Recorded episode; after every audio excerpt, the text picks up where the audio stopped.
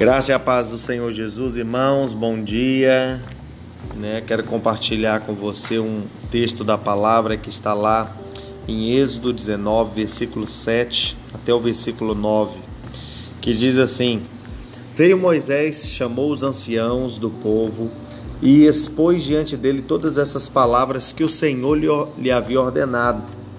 Então o povo respondeu a uma, né, em uma só voz: Tudo que o Senhor falou, faremos. E Moisés então relatou ao Senhor as palavras do povo, e disse o Senhor a Moisés: Eis que virei a ti numa nuvem escura, para que o povo ouça quando eu falar contigo, e para que também creiam sempre em ti, porque Moisés tinha anunciado as palavras do seu povo ao Senhor.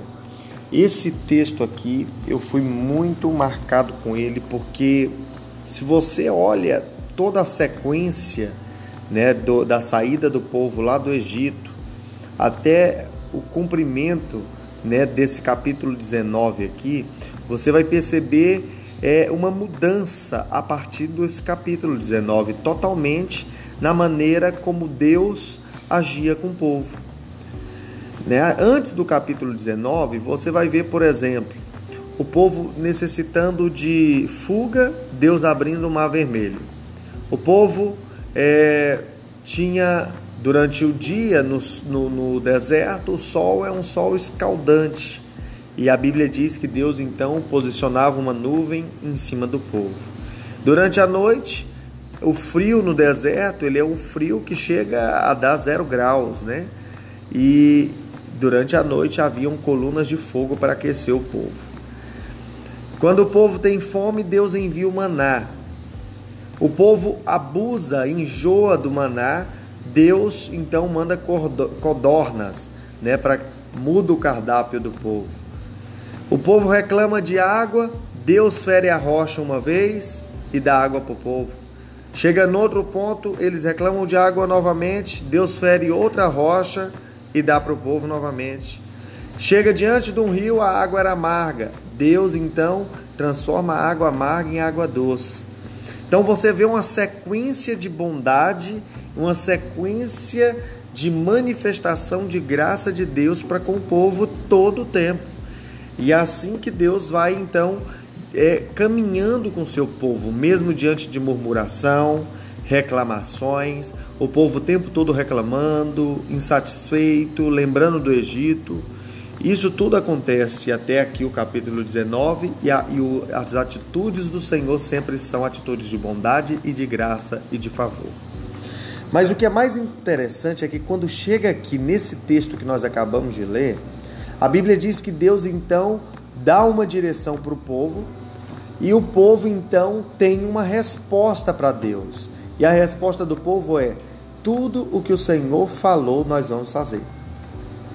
Quando eles se posicionam dessa maneira, a Bíblia diz que na hora, imediatamente, Deus muda a sua maneira de agir. Deus muda o semblante.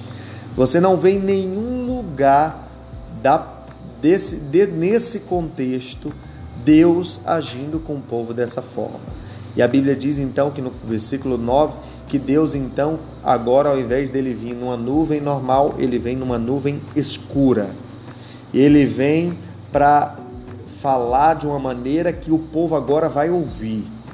Você vai ver é, o, o monte tremendo, você vai ver terremotos, você vai ver fogo, você vai ver é, uma gritaria, você vai ver todo o contexto daqui para frente mudando em direção ao povo. E a Bíblia diz então que Deus se posiciona de uma maneira muito diferente. Em outras palavras, Deus estava falando o quê? Então quer dizer que vocês conseguem fazer o que eu estou falando para vocês fazer? Então vamos ver se vocês conseguem fazer mesmo.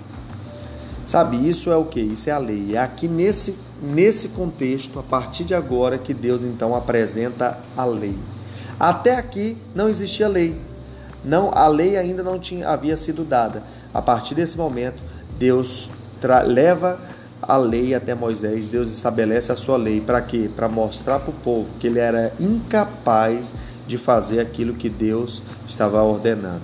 Então, esse tem que ser o nosso entendimento com relação a Deus. Né? Deus é um Deus de graça e nós precisamos aprender a depender desse Deus que é Deus gracioso. Toda vez que nós nos posicionamos como pessoas que conseguem, que já têm, que podem, nós então perdemos esse favor. Deus tirou o favor de cima do povo aqui nesse contexto. O favor havia sido removido a partir de agora você ainda não tinha ouvido falar de morte até aqui nesse capítulo. Mas a partir desse capítulo você vai agora ver Deus falando: quem pisar no monte, quem se aproximar de mim vai morrer. Quem ultrapassar os limites vai morrer. E a Bíblia diz que naquele dia, né, no, no dia do Pentecostes aqui, 3 mil pessoas morrem diante de Deus.